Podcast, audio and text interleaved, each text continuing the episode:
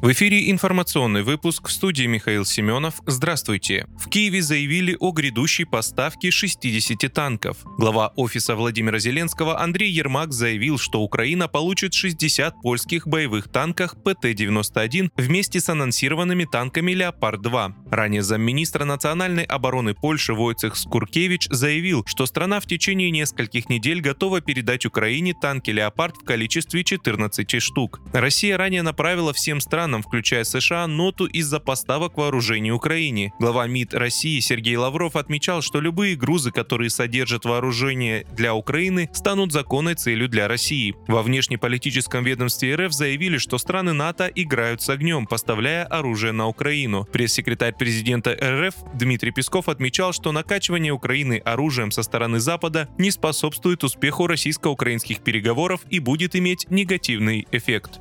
Генеральный директор госкорпорации Ростех Сергей Чемизов опроверг слова о нехватке снарядов в России. Разговоры, которые сегодня ведут наши недруги о том, что у России якобы заканчиваются ракеты, снаряды и еще что-то, это полная ерунда, сказал Чемизов в ответ на заявление о снарядном голоде России. Глава Ростеха подчеркнул, что в ходе СВО действительно расходуется большое количество боеприпасов всех типов, включая патроны, танковые снаряды и ракеты. По его словам, по заказу Минобороны в России в несколько раз выросло производство боеприпасов боеприпасов, а по некоторым видам оно увеличилось на несколько порядков. В декабре 2022 года первый замдиректора Ростеха Владимир Артиков заявил о наращивании производства ракет «Искандер». Он добавил, что в 2022 году в десятки раз выросли объемы производства некоторых моделей танков и в десятки и сотни раз боеприпасов и снарядов.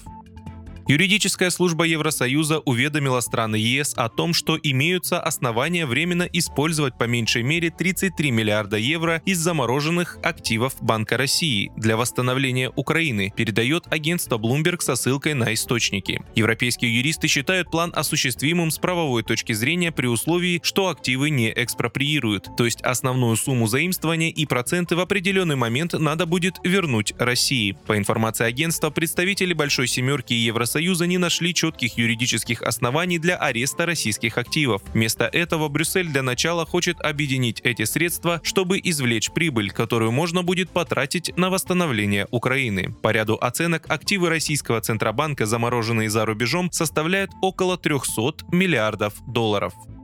Кабмин упростил механизм подачи документов для поступления в вузы онлайн. Теперь часть информации, которую раньше абитуриенты заполняли вручную в сервисы поступления в вуз онлайн, будет при необходимости подгружаться в него автоматически, передает пресс-служба правительства. Постановление подписал премьер-министр Михаил Мишустин. Такая возможность появилась благодаря интеграции информационных систем, уточнили в пресс-службе. Так, к сервису поступления в вуз онлайн подключены новые системы. В их числе платформа «Физическая культура и спорт», спорт, ресурс о детях, которые проявили выдающиеся способности, система в сфере развития добро- добровольчества и другие. Достижения в этих сферах дают дополнительные баллы для поступления в ВУЗ, отметили в Кабмине. Вся информация о поступлении будет находиться в личном кабинете абитуриента на госуслугах сразу после решения приемной комиссии, напомнили в Кабмине. Вы слушали информационный выпуск. Оставайтесь на справедливом радио.